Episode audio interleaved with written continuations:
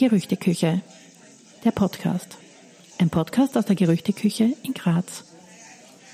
Ja, hallo und herzlich willkommen zur sechsten Folge von Gerüchteküche, der Podcast. Hallo.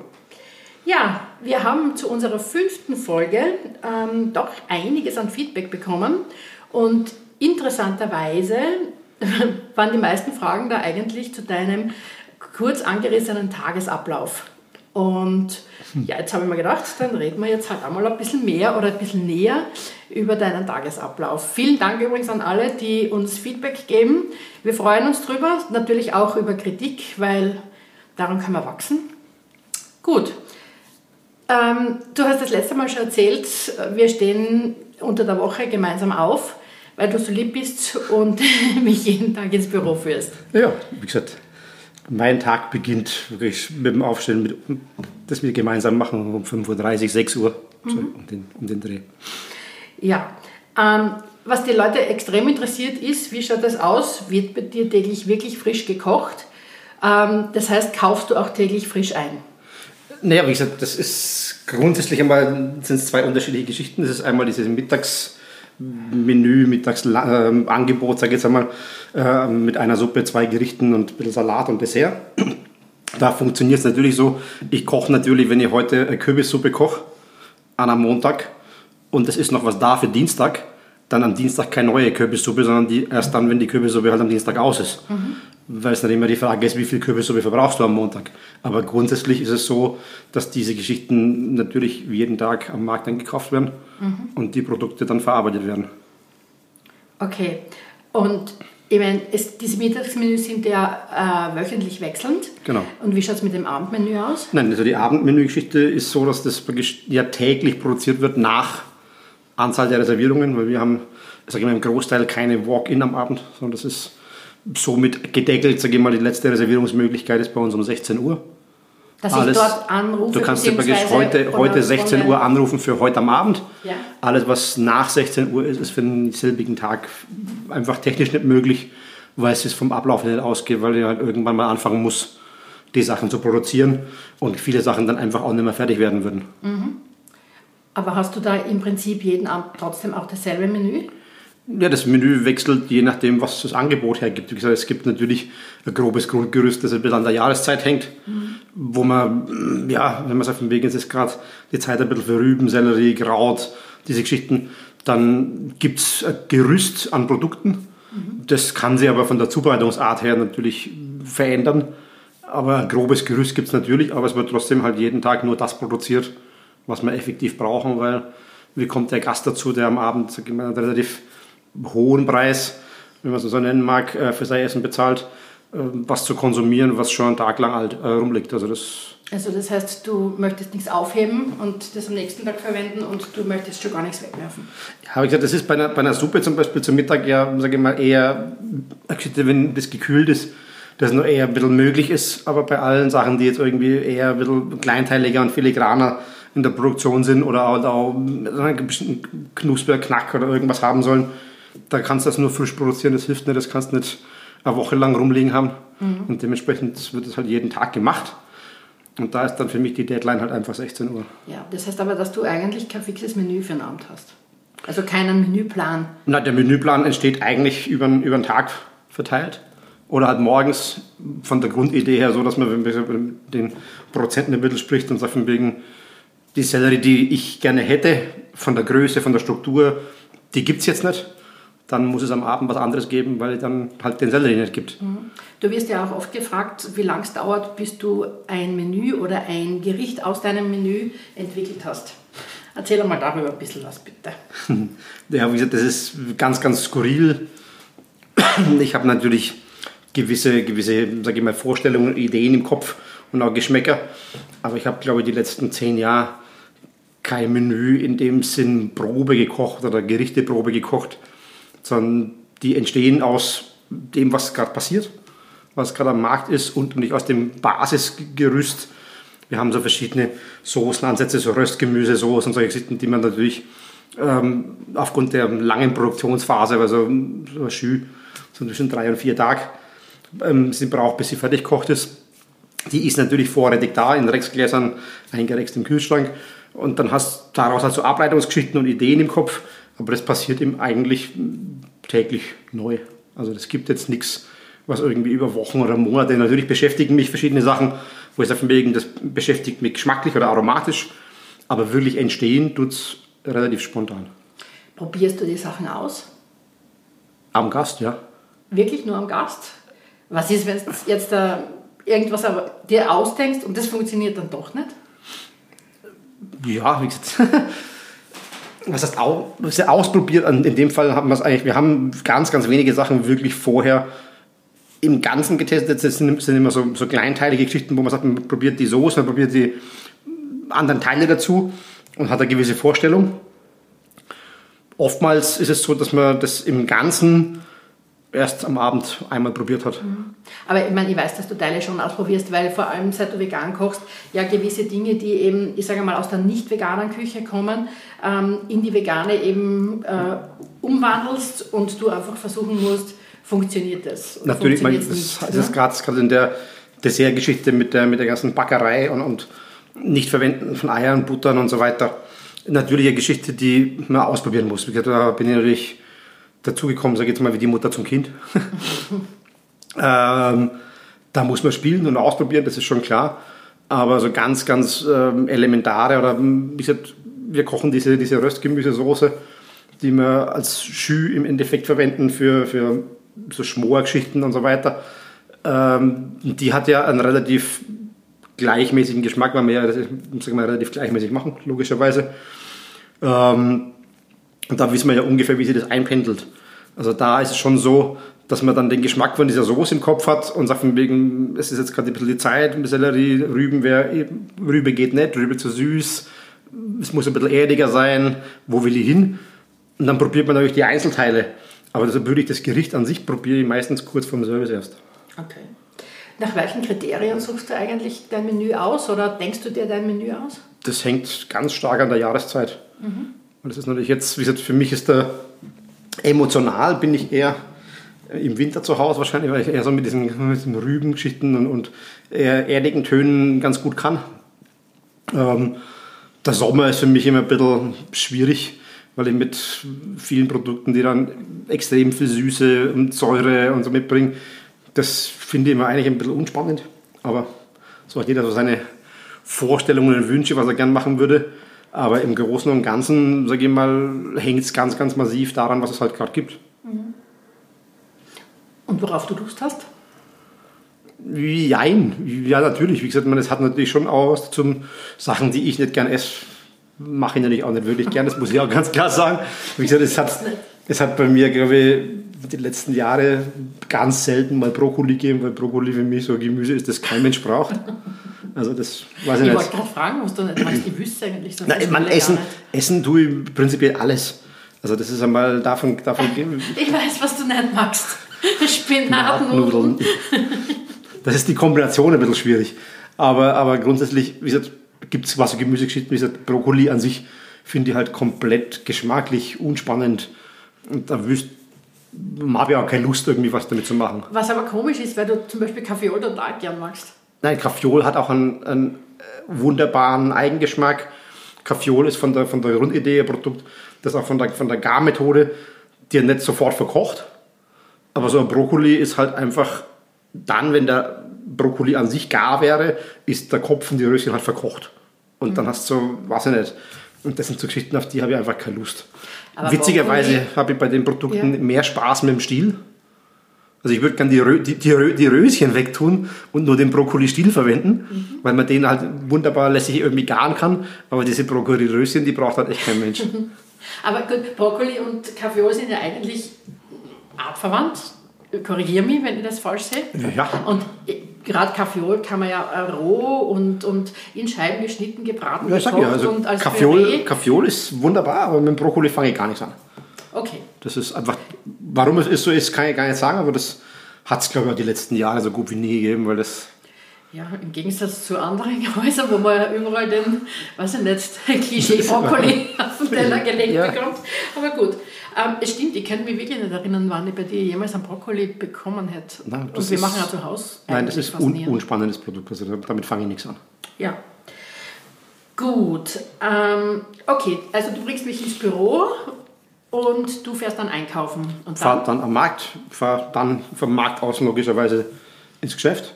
Dann ist großteils der erste Schritt am, am Tag ist immer die Brotgeschichte. Wenn wir Sauerteig eben am, Tag, am Tag vorher die, die Leiberl ansetzen, dann muss das raus aus dem, aus dem, aus dem Gärkorb, dann muss das aufs Blechofen an, rein. Wenn wir den Ofen ja über den Tag dann immer wieder mal brauchen, muss natürlich die Brotbackerei, sage ich mal, ist immer so, alles was im, im, Ofen gebacken werden muss, ist so das Erste, was morgens passiert. Mhm. Weil wir den Ofen ja dann über den Tag für andere Sachen brauchen. Ja. Und nachdem wir praktisch nur vier Platten und ein Backrohr besitzen, also kein Kombidämpfer oder sonst irgendwas. Ich wollte gerade sagen, du kochst im Prinzip in einer ganz normalen Haushaltsküche. Du ja, hast einen E-Herd mit vier Platten, mit vier, also mit vier, mit vier, nein, es ist, ja, es ist vier Ceranplatten, mhm. oben drauf, unten drunter ein Backrohr, wo natürlich ein Gastronomblech reingeht. Aber das ist eine Umluft bis 280 Grad. Standardofen. Du hast aber auch keinen äh, Nein, wir, haben kein, wir haben keinen Kombidämpfer, keinen Dampfgarer oder sonstiges. Das gibt es alles nicht. Also wir kochen definitiv auf einem normalen Herd. Mhm. Und das war's? Das war's. Mehr ist in der Küche auch nicht. Das ist ein Nein, recht viel Platz. Das ist ein Geschirrspüler, das ist ein Waschbecken, es ist Anrichtefläche, es sind zwei Wärmelampen. Ja, und das war's. Also wir haben noch so einen Yakitori-Grill, auf dem wir ab und zu mal Sachen machen, was die Problematik ist, dass es in der kleinen Küche dann so heiß ist das glaubst du bist im Höllenfeuer von Mordor. Erklärst du kurz, was das ist? Nein, das ist im Prinzip so ein japanischer Tischgrill, nennt sie das irgendwie. Das ist so aus Schamottsteinen ein Rechteck mit Lüftungsgittern seitlich zum Aufmachen. Mhm. Oben drauf ein Gitter, da Kohle rein, anzünden. Ja, das Ding ist ungefähr 40, 50 cm lang und 20 cm breit genau. in etwa. Ja, also das also ist relativ, relativ kompakt. Relativ klein, aber Problem ist, dass dieses Ding mit äh, so einer gepressten Holzkohle befeuert wird, die nicht raucht weil sonst in der Kleinküche eh schwierig wäre.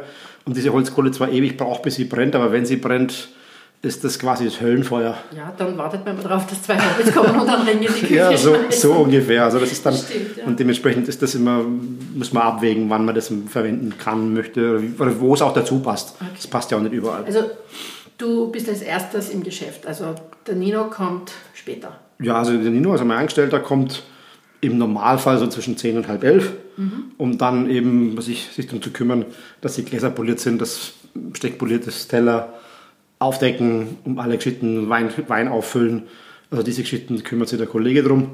Ähm, bei ihm ich halt hauptsächlich Tag, also vormittags um die, also vormittags konnte ich mal ums Brot, das wir auch am Abend brauchen und halt um die Zubereitung der, der Mittagsmenüs kümmern und ein Teil dessen, was man für den Abend schon vorbereiten kann.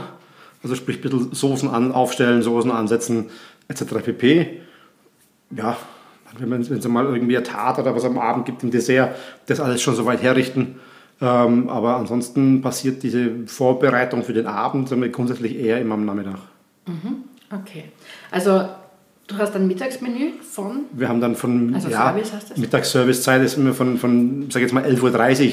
Das kann sein, dass um 11 schon die ersten da sind, bis 14, 14.30 Uhr so in etwa. Äh, und dann von 14.30 bis sag ich mal, 18 Uhr ist für mich so die Zeit, wo ich schauen muss, dass ich mein Abendmenü gestellt habe. Mhm. Ähm, soweit produziert, hergerichtet, mir überlegt habe was auch immer eine Geschichte ist, auf welchen Teller wir was anrichten, weil es ja auch optisch ein bisschen, ein bisschen einen Anspruch haben soll, ein bisschen einen Reiz haben soll, dass die Leute das Essen auch gerne anschauen und nicht, und nicht, nicht nur gerne essen. Ähm, also es gibt sechs Gänge bei dir, genau. wovon der letzte eben das Dessert ist. Genau. Und davor aber noch zum Gedeck Brot. Es gibt Brot, ein Aufstrich, also im aktuellen Fall machen wir Hummus und machen so arabische Würzpaste ähm, aus geräucherten Paprika, ein bisschen Couscous, Chili und solche Geschichten, die man dazu machen. Es gibt dann eben den Hummus, es gibt das Brot. Es gibt im Normalfall dann abends noch so eine Kleinigkeit wie so, wie so Amüs vorneweg und man sich jeden Tag ein bisschen was Lustiges überlegen, dass man spannend, was auch zur Jahreszeit passt, ein bisschen machen kann. Mhm. Haben wir jetzt so Topinambur Tartlet gemacht, zuletzt. Oder eben Dinge, die du ausprobierst. Ja, es kann auch sein, dass das, die Amos-Geschichten dann vielleicht auch mal Sachen sind, die man, wegen, die man irgendwann mal ins, ins Menü einbauen will, die man dann in, in klein einfach mal als Amos probieren und sagen, wegen, kommt es an, kommt es nicht an. Da kannst du ein bisschen spielen mit der Geschichte. Ja. Und dann gibt es im Endeffekt äh, fünf Gänge, die grundlegend, sage ich mal, eher gleichwertig sind. Also wir haben nicht diese klassische Vorspeise, Zwischengang, Hauptgang. Idee, sondern die sind auch von der, von der Größe und von der Zusammensetzung her sind diese fünf Gänge SAG eigentlich ebenwürdig. Mhm. Es gibt auch nicht diesen typischen, ähm, wie heißt das, was dieses kalte Ding? Sorbetgang. Sorbetgang, ja. Ja, das so der klassische, die klassische Sorbet-Nummer aus meiner Lehrzeit, dass man aus einem, aus einem Fünfgang einen Sechsgang macht, gibt es in der Mitte schnell noch ein Sorbet. Äh, die Leute finden, klatschen in die Hand, sie haben sechs Gänge gegessen, aber eigentlich haben sie Kugel Eis gekriegt. Weiß ich nicht, ist nicht so mein, mein Zugang. Es gibt am Abend auch ein, im Normalfall keine klassische Suppe. Also so als, so als Füller, sag ich jetzt einmal, wenn dann wird irgendwas eher kompaktes mit ein bisschen Fond angegossen oder irgendwas, aber so die klassische, wirkliche Suppe gibt es auch nicht. Und wenn jetzt am Abend jemand einen Salat haben möchte, einen Beilagensalat? Ja, ist leider nicht möglich. Nein, wie gesagt, es gibt definitiv am Abend nur das Menü, das wir uns ausgedacht haben. Das ist so, wie es ist. Das wissen die Menschen, dass es ein Überraschungsmenü ist. Sie haben die Möglichkeit, ähm, bei der Reservierung ku- kundzutun, ähm, ob sie irgendwelche ja, Sachen nicht mögen oder nicht können, ähm, aufgrund von Allergien. Aber ansonsten ist es einfach so, es ist mir überlassen und unserer Geschichte überlassen, was es gibt. Und das, Das gibt es auch. war ja auch eine Frage an uns, eben dein Umgang mit Lebensmittelunverträglichkeiten oder Allergien. Also wenn die Leute, also deine Gäste das bei der Reservierung angeben, ähm, dann hast du natürlich Zeit darauf zu Genau. reagieren. Wenn jetzt da jemand wirklich bis 16 Uhr erst reserviert, kannst du da immer noch reagieren? Oder wie, wie gehst du damit um, wenn das jemand vergessen hat? Ähm, Also wie gesagt, um es mal von hinten aufzuzäumen, wenn es jemand vergessen hat, ist das praktisch unmöglich. Das muss man ganz klar sagen und das hatten wir auch schon zwei, dreimal, wo ich den Menschen sage, es tut mir fürchterlich leid, ich kann das nicht. Weil wenn der heute von wegen, er darf kein Sellerie und es ist in jeder Sauce Sellerie drin, Okay. dann habe ich, dann hab, an. dann habe ich ein Problem. Ja. Es kommt immer darauf an, was für Probleme er Ja. hat. Wie Erdnuss. ähm, das kleinste Problem ist natürlich seit der Umstellung auf vegan unsere Geschichte mit Laktose, die haben wir gar nicht mehr. Das ist die für uns leichteste Geschichte. Gluten ist eine Geschichte, mit der wir ganz leicht umgehen können, weil das einzige zugesetzte, also Weizengluten, das wir haben, ist im Brot. Ansonsten haben wir es nicht, weil wir eben keine Nudeln oder solche Sachen eben haben. Wir haben praktisch nur diesen, ja, diese Kohlenhydrate, sage ich mal, die im, im, im, im Gemüse Ja, sowieso drin sind. sowieso. Und man, backst du auch ein glutenfreies Brot? Also wir backen kein glutenfreies Brot, sondern ich kaufe das dann zu. Das muss, ich, ganz- muss man auch ganz ehrlich sagen, weil es ähm, natürlich, wie gesagt, du hast alle ich, vier Wochen mal eine dabei, der dann sagt, ich habe übrigens ein Problem mit Gluten. Dann müsstest du für den ein eigenes Brot backen. Und das ist vom Aufwand her so, dass ich sage, das steht nicht dafür für mich. Auf der anderen Seite muss ich auch sagen, ich habe verschiedene Sachen schon ausprobiert. Und für mich hat das einfach nichts mit Brot zu tun. Und das möchte ich auch nicht machen. Also das hat für mich was von einem Ziegelstein oder von einem, von einem Kuchen, aber das hat mit einem Brot nichts zu tun. Und dann kaufe ich lieber ein Produkt zu, das so aussieht wie Brot und das den Menschen auch schmeckt, weil sie das ja zu Hause auch konsumieren. Ja, es ist ja vor allem gerade bei Gluten immer so ein bisschen eine Geschichte, ähm, wenn wirklich jemand zum Beispiel an Zöliakie leidet, dann ist es ja wirklich nicht ungefährlich, wenn der irgendwie Gluten erwischt. Ne? Und eigentlich sollten ja glutenfreie Produkte irgendwo hergestellt werden, wo wirklich keine Möglichkeit besteht, dass Ja, irgendwo meine, Gluten dazukommt. Ich meine, das ist jetzt, äh, wenn jemand essen geht, sowieso nie gegeben. Nein, das ist ja eher eine un unmögliche Geschichte. Aber auf der anderen Seite ist es ja auch so, dass man ganz klar sagen muss, also bei normal allergischen Geschichten äh, tun wir uns relativ leicht. Ähm, ob das Sellerie, ob das Histamin, Senf, was auch immer, Geschichten, das ist alles überhaupt keine Thematik. Mir fällt die Beet rein, Zwiebeln. Ja, bei Zwiebel ist immer so Geschichte, das ist im verkochten Zustand, wenn es geht, haben wir kein Problem, weil das ist eh verkocht. Äh, roh haben wir eigentlich ganz selten. Also roh und Zwiebel haben wir wirklich so gut wie nie. Verkocht ist halt immer so eine Thematik, wie weit ist es verkocht, wie weit kann der das. Geht aber auch. Also es sind auch Sachen, die möglich sind. Wie gesagt, viele Kombinationen sind dann einfach schwierig. Wir hatten einen Gast, der quasi auf alles allergisch war, was irgendwie ging wo ich nicht so wirklich gewusst habe, was wir dem kochen sollen. Wir haben es ihm dann aber auch gesagt, von wegen, dass das nicht möglich ist. Glas Wasser. Nein, ich habe ihm gesagt, es ist nicht möglich, es tut mir fürchterlich leid, ich weiß es nicht. Also ich kann nicht sagen, was wir jetzt machen sollen. Ja, Weil wenn er von, von Fruchtzucker angefangen über, über Histamin, Senf, irgendwie auf alles allergisch ist, was, was unsere Küche ausmacht, dann ist es vernünftiger, er geht dorthin, wo er das bekommt, was er will. Ich kann das nicht. Ja, es ist ja nicht nur so, dass du jetzt darauf in irgendeiner Weise ähm, verärgert reagierst oder so, sondern es geht ja in erster Linie darum, das ist ja Verantwortung, die du hast. Ne? Ja, und du hast nichts davon, wenn da dann jemand dort vom Stuhl kippt und, und mal die Rettung ruft. Nein, ich, bin ne? ja auch nicht, ich bin ja auch nicht Feind meines eigenen Geldes. Wie gesagt, ich meine, mhm. Das wäre ja auch Gast, der, der bezahlt, logischerweise. Ähm, nur macht es keinen Sinn, was zu machen, von dem du keine Ahnung hast. Und ich bin kein Diätassistent oder Diätkoch oder sonst irgendwas, der diese Geschichten halt im Griff hat in der Form, so wie diese Menschen das dann benötigen würden. Und dementsprechend macht das für uns auch keinen Sinn. Glaubst du eigentlich, dass du ähm, imstande dazu bist, den Leuten zu erklären, äh, was wo drinnen ist? Jetzt da äh, auch an, an zum Beispiel schon verarbeiteten Produkten. Ich meine, da war mal immer das Thema von den, von den ähm, Ersatzprodukten von den Veganern. Ne? Ja. Ich meine, da weiß ich, dass du die auskennst, aber ich glaube, da gibt es doch immer wieder Diskussionen drüber, oder? Ja, natürlich. Wie gesagt, wir haben mit unseren Gästen immer wieder Gesprächsstoff, weil wir ja gänzlich auf solche Sachen verzichten. Also es gibt ja bei uns keine, keine vorgefertigten, was ich, Sojaschnitzel oder sonst irgendwelche Erbsenprotein-Patties oder sonst irgendwelches Zeug.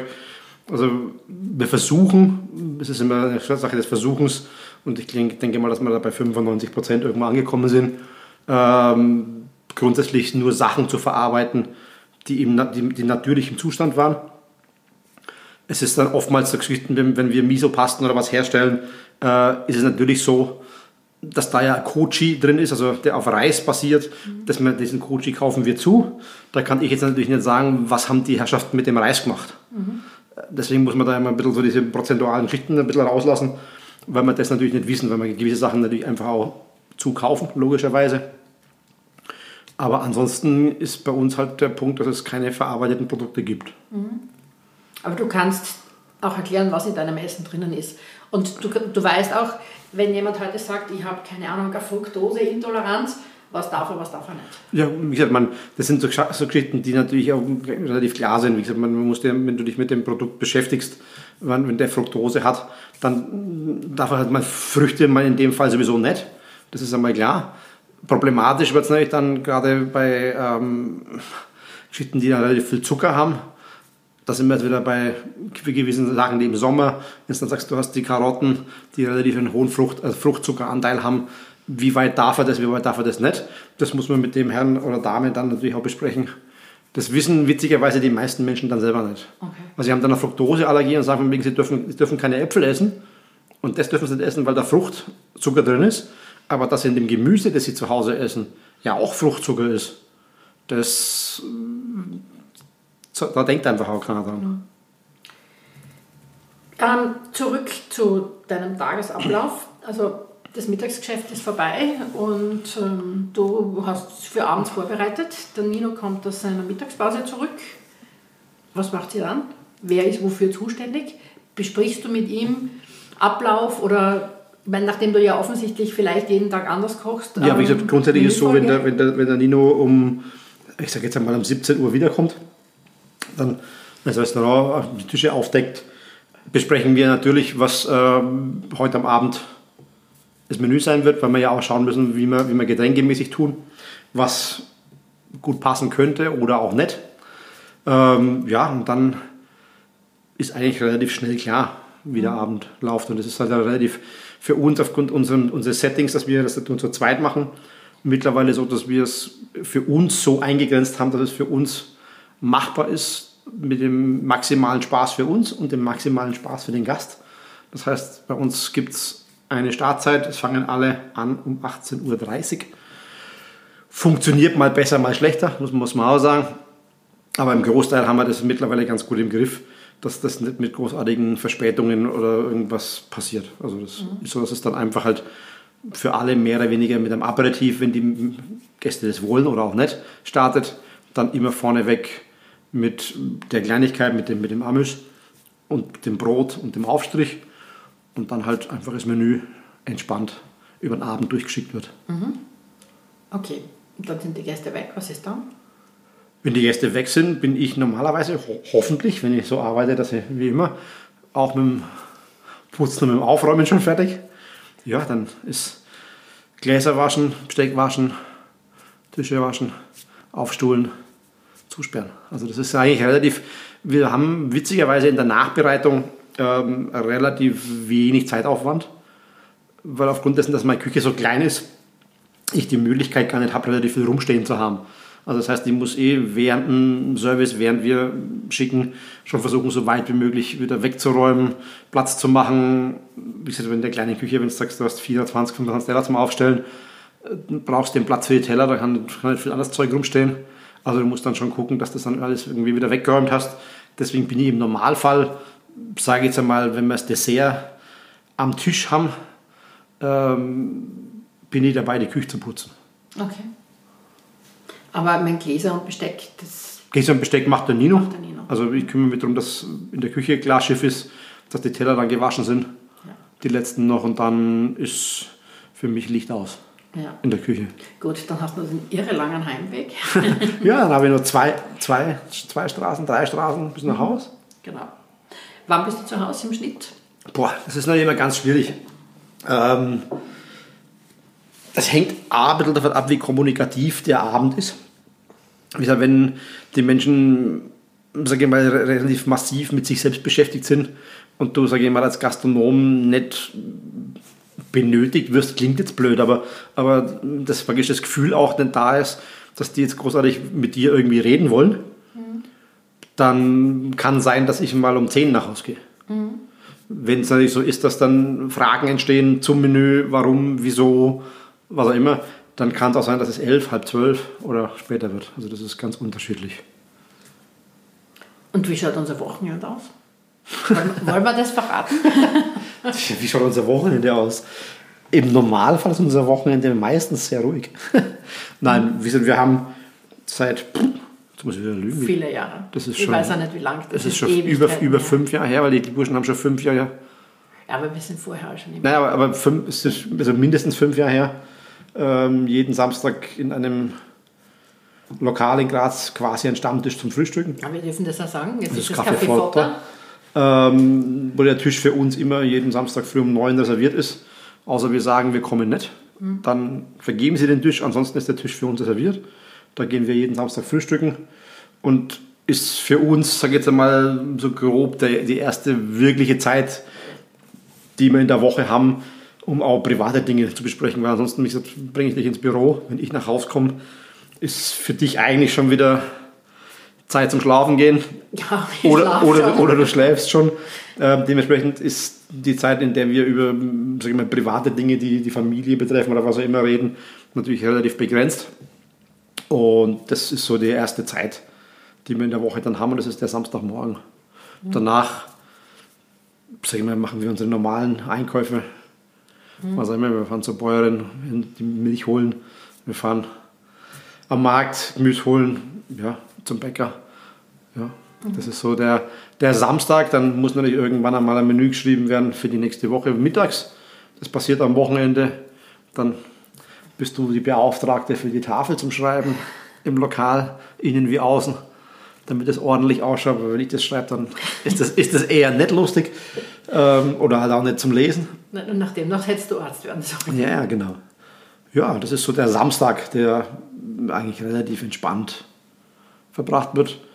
Ja, und am Sonntag, je nachdem, wie es das Wetter zulässt, wie gesagt, wenn man jetzt, geht es dann langsam wieder in den Frühling rein, äh, sind wir halt relativ viel draußen. Irgendwie, was ich, Zuta Zutaten sammeln klingt immer blöd, passiert aber halt nebenbei mehr oder weniger, aber es ist so die Geschichte, dass es auch vielleicht ein bisschen runterkommen ist und ein bisschen einfach in Natur und ein bisschen ähm, schauen, wie es so entwickelt. Ja, ich sage immer dazu, also sobald es die Natur zulässt und es etwas zu sammeln gibt oder zu pflücken, kriechen wir beide quer, mehr oder weniger quer durch den Wald und sammeln und pflücken. Wir haben heute das Glück gehabt, wir waren schon relativ früh in den Murauen bei Murek und ja, haben ordentlich Bärlauch gepflückt. Ja, so den ersten für heuer. Das ist, ja. Und das ist wie jedes Jahr, wir waren im Prinzip allein dort. Es war herrlich, es haben die Vogeln gezwitschert. Es war wunderbar ruhig und das hat schon was, ähm, das, das macht was mit einem, finde ich. Das lässt einen wirklich runterkommen und, und genießen. Nein, das ist auch gut so, dass man sich ein bisschen, bisschen vielleicht auch als, als Person, die den ganzen du in deinem Job, ich in meinem Job, den ganzen Tag mehr oder weniger mit Menschen zu tun hat und den ganzen Tag sich vielleicht auch persönlich manchmal ein bisschen wichtig nimmt, ist es vielleicht gar nicht so schlecht, wenn man am Wochenende mal die Natur ein bisschen ins Hirn lässt und sagt von wegen, das ist alles gar nicht so dramatisch. Und das passiert da immer recht angenehm, dass man einfach ein bisschen abschaltet, ein bisschen den Kopf frei macht und einfach ein bisschen auch die Gedanken mal ein bisschen rauslassen, freilassen kann und dann passt das ganz gut. Mhm. Meine, was sonst am Wochenende noch passiert, ist definitiv ähm, Buchhaltung. Genau, wie gesagt, irgendwann muss der ganze Bürogramm ja mal erledigt werden. Die Steuerberaterin hätte gerne ab und zu mal ein bisschen Unterlagen, die muss man irgendwann mal sortieren, richten, machen. Ähm, es ist immer so, dass ähm, wenn Sachen zu überweisen sind oder zu bezahlen sind, das also bei mir prinzipiell am Wochenende stattfindet, wenn Bürozeit ist und das dann halt auch auf den Samstag oder auf den Sonntag fällt. Mhm. Ähm, was machen wir noch? Lesen, informieren? Ja, das ist halt Samstag, Sonntag ist dann auch die Zeit, wo, wo halt dann auch Zeit ist, einmal, was ich, ein bisschen in Bücher zu schauen, sich ein bisschen Gedanken zu machen. Aber wie gesagt, jetzt beginnt der Frühling, also jetzt ist der Kopf eigentlich nicht mehr bei dem, was man, man der Kopf ist schon dabei, weil sonst wird es nichts werden, was wir jetzt momentan am Abend im Menü kochen und schicken. Aber grundsätzlich ist natürlich jetzt sind jetzt die Gedanken natürlich schon da, was in zwei oder drei Monaten passiert, wenn dann die Natur wirklich einmal ein bisschen anschiebt. Weil wir sagen, wir sind jetzt am Anfang. Wir hoffen mal, dass es nicht mehr so viel, viel kalt wird, dass wir jetzt langsam aber sicher auch wieder Produkte kriegen. Mhm. Ähm, und hin und wieder betreiben wir Betriebsspionage. nein, wir gehen essen natürlich. Ja, nein, und ist natürlich ist man anders oder man empfindet es anders oder man nimmt Dinge anders wahr ähm, und schaut, wie macht es der Mitbewerb, was macht der Mitbewerb und warum macht er das so. Ja, wie gesagt, ich muss sagen, ich bin grundlegend, was das betrifft, eigentlich ein bisschen ein fauler Hund.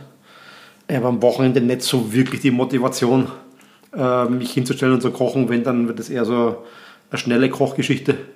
Das ist ein bisschen so Gemüsepfanne, Schnickschnack. Spinatnudeln. genau.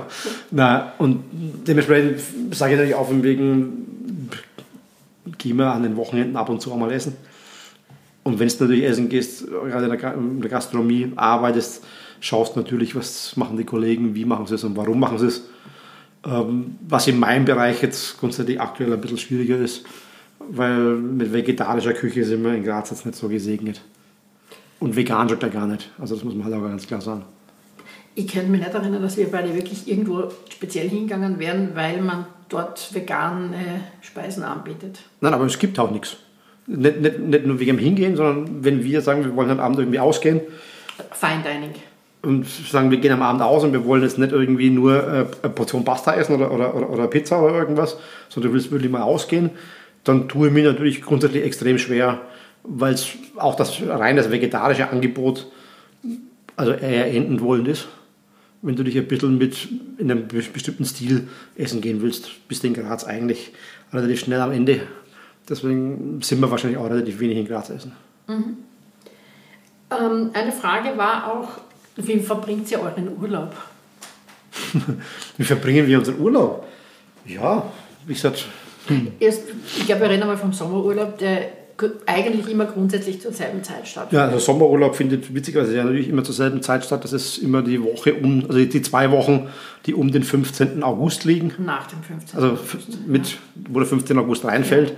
Ja. Ähm, ja, wir haben das sogar einmal geschafft, glaube ich die letzten Jahre, auf deinen Wunsch hin mal Urlaub zu machen, wo wir nicht ein Restaurant ausgesucht haben und dann einen Urlaub geplant haben.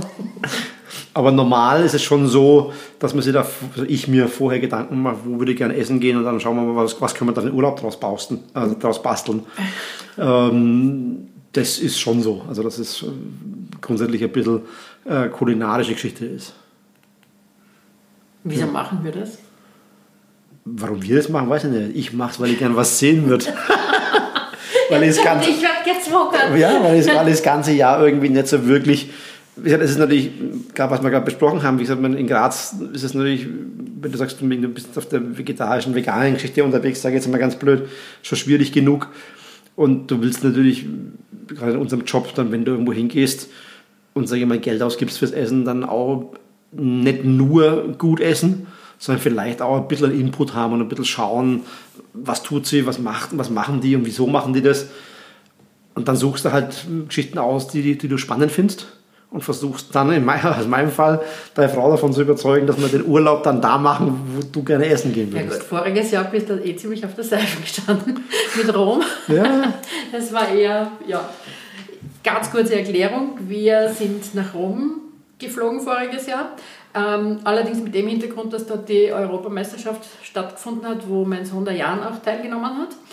Und der Michael hat sich riesig gefreut, hat sich gedacht, ah, da und dort und da und dort möchte er gerne hingehen zum Essen. Ja. Und leider genau um den 15. August, nämlich Ferragosto in Italien, haben die auch Urlaub und haben alle zu. Ja. Dementsprechend waren alle diese Lokale, die ich gerne besucht hätte, geschlossen. Und wir haben einen Urlaub in Rom verbracht, den wir sehr spontan in Ja. vielen kleinen Trattorias zum Essen waren. Und das, Wir wussten vorher wirklich nicht, wo wir zum. Essen hingehen. Das war mal wirklich eine Ausnahme. und das war aber auch vollkommen okay.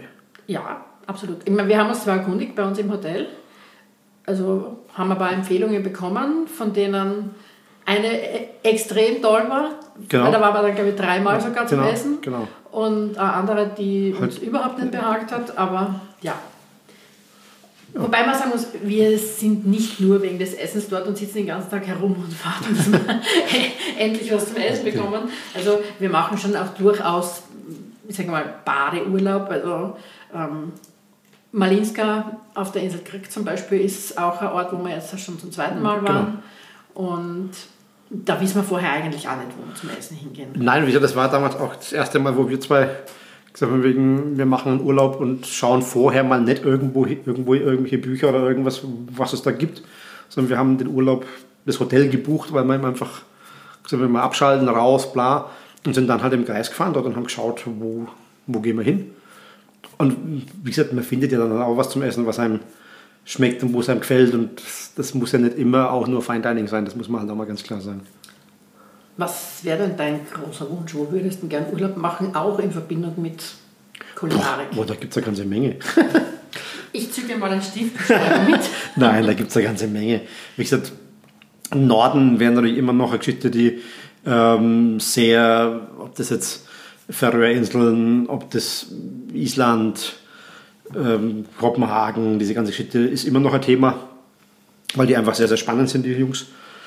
Aktuell wäre New York eben mit 11 Madison Park eine Geschichte, die mir natürlich unfassbar gern anschauen würde, was der, was der, Kollege- was der Kollege da macht. Ja, ja, aber du hast auf dem Weg, Ja. du würdest es gern wissen. Wir dürfen ja träumen. Ja, ja, nein. Wie gesagt, und wie gesagt, jetzt zu meinem Geburtstag im Mai fahren wir ja mal nach Budapest, wo auch meiner Meinung nach eine ganz, ganz spannende Gastronomie-Szene entstanden ist oder noch entsteht. Und sehr, sehr coole Geschichten, wo wir uns auch zwei, drei Geschichten anschauen. Ich freue mich auch total auf die Stadt, weil Budapest eine irrsinnig spannende Stadt ist, vor allem so der Innenstadtbereich. Also, Ja, das ist ja das, was du gerade angesprochen hast. Das ist ja nicht so, dass wir dahin fahren, im Hotel sitzen und dann den ganzen Tag darauf warten, dass wir jetzt endlich essen gehen dürfen, sondern also wir gucken uns schon auch dort auf, wie, genau wie in Rom, wo wir durch die Stadt gelaufen sind, mehrere Kilometer am Tag, um uns eben auch Sachen anzuschauen und auch ein bisschen Kultur aufzunehmen und auch ein bisschen ein Gefühl zu kriegen, warum das dort so ist, wie es ist. Ja, das war zum Beispiel in Israel extrem so. Da war schon auch so, dass wir da zwei, drei Sachen gehabt haben, wo wir gesagt haben, okay, da würden wir gerne hin zum Essen gehen. Ähm, Aber ansonsten hat, war Tel Aviv eher so eine Geschichte, ähm, die Stimmung aufnehmen, sehen, wie leben die, warum leben die so, was, was sehr, sehr spannend war. Auch. So diese, diese Kleinteiligkeit auch in diesen Vierteln teilweise war unfassbar spannend. ja, also für alle Fans der Levantenküche, ähm, fahrt einmal hin und schaut es euch im Original an, weil vieles, was bei uns unter Levanterküche angeboten wird, hat damit eigentlich wenig bis nichts zu tun, sondern es ist eine, ich sage mal, eine freundliche Interpretation davon. Aber es ist nicht nur das Essen selbst dort, sondern es ist auch der Lebensstil. Also vor allem Tel Aviv ist, ist eine, eine ganz tolle, lebendige Stadt und, und auf jeden Fall eine Reise wert. Ja, also auch ein ganz anderer Zugang zu, zu Essen gehen. Sag jetzt mal, wenn die stehen vor Lokalen teilweise 40 Minuten an und warten auf einen Platz weil es eben keine Tischreservierung gibt, sondern First Come, First Serve. Und ähm, die stehen da, trinken ein Bier oder ein Glas Wein oder irgendwas und warten einfach, dass ihr Name gerufen wird und sie jetzt dann einen Platz kriegen. Wenn ich mir vorstelle, die Menschen würden bei uns in Graz äh, 40 Minuten vor dem Lokal warten müssen. Vor allem, sie bekommen dann keinen eigenen Tisch, sondern das sind größere Tische ja, und man sitzt dann gemeinsam. Das waren dann so 10er, 12er Tische, ja. wo es dann von wegen Rutscher mal und da in der Mitte sind jetzt zwei, zwei Plätze frei. Einer muss unter dem Tisch unten durch, weil er auf der anderen Seite sitzt. Mhm. Also das ist, das wäre für uns, bei uns hier vollkommen undenkbar. Und das aber Menschen das tun würden. kommunikativ und, und Nein, das war ganz lebendig. super spannend, super kommunikativ, super lässig und auch sehr aromenreiche Küche ohne viel Theater, was bei uns, wenn du Levante Küche hörst, hat das immer relativ viel mit, mit Herzeigen und das muss so und so und so. Das ist dort eigentlich irgendwie gar nicht. Das ist einfach so viel Gefühl. Und Selbstverständlichkeit. Und einfach, es ist so, wie es ist. Mhm. Wie gesagt, wir haben den besten Humus, ah, ja. den man essen kann, in einer Doppelgarage gegessen. ich meine, ja. Das war. Wo die Leute auch draußen in Schlangen Ja, das war in einem Buch beschrieben. Wir haben uns eingebildet, wir müssen das haben. Und ähm, ja, sind da hingegangen und da stehen die Leute dort. Moment, wir sind mit dem Fahrrad entlang am Strand gefahren, mitten in der Mittagshitze. Das stimmt allerdings, ja, das ist richtig. Na, aber wir sind, wir sind da gefahren und sind da hingegangen und da standen Massen von Menschen vor der Tür, stellst dich in die Schlange und im Prinzip ist es eine Doppelgarage, auf der einen Seite Restaurant, auf der anderen Seite Küche. Es gab Humus und dann so einen Bohneneintopf mehr oder weniger und das gab's und dafür sind die Leute angestanden. Das war Weltklasse. Und das war mit Abstand das Beste, was ich in dem Bereich gegessen habe. Ja. Also das ist mir auch noch in Erinnerung extrem. Und ohne Theater, ohne Brimborium drum, sondern einfach hinsetzen, lecker essen, fertig. Ja. Auch, was mir auch in Erinnerung ist, ist auch in Jaffa, Dr. Shakshuka, ist natürlich ein bisschen eine gehypte Geschichte, ne? ja. aber war trotzdem unfassbar gut. Ja, weil sie einfach eine Selbstverständlichkeit haben, mhm. die Burschen. Aber das ist, wie gesagt, ist halt so. Tja, eigentlich bin ich mit meinen Fragen, die, mich, die wir oder die ich zu dieser Sendung, zu unserer letzten bekommen haben, schon am Ende. Ähm, fallen dir noch Dinge ein, die du oft gefragt wirst oder die du zum Beispiel zu unseren vergangenen Aufzeichnungen gefragt worden bist? Ja, muss ja gut, wir, wir werden natürlich relativ oft äh, am Abend zu eben genau diesen Themen wie, wie ja, Fertigprodukten aus hochverarbeiteten Geschichten gefragt, warum wir das nicht machen und so weiter. Aber das haben wir ja vorhin schon mal mhm. kurz angerissen. Nein, das ist so der, der, Großteil. Wie gesagt, auch der Gedanke, dass äh, vegane Küche, so wie wir sie betreiben, ähm, nicht satt macht oder nicht satt machen könnte, was oftmals so der Gedanke ist, was die Menschen dann ein bisschen panisch sind, dass sie glauben, sie müssen sie am Anfang noch, noch ein Brot reinstecken, weil können wir noch ein Brot haben, weil aus Panik, wir werden nicht satt. Und nach dem zweiten oder dritten Gang dann ähm, eigentlich die Aussage kommt von wegen, eigentlich war das schon genug, weil man halt ganz, ganz oft vergisst, dass äh, auch Gemüse Kohlenhydrate hat und auch Gemüse satt macht und Zucker hat und alle Inhaltsstoffe hat, die man im normalen Menü auch hat. Und wenn man ein Menü nur aus Gemüse hat, dann heißt das nicht, dass das dich nicht satt machen kann. Mhm. Und das sind so die Geschichten, die wir immer wieder als, als Thematik äh, bekommen. Ähm, wo wir sagen müssen, von wegen, was passiert da und wieso ist es so. Aber das haben wir eigentlich jeden Abend.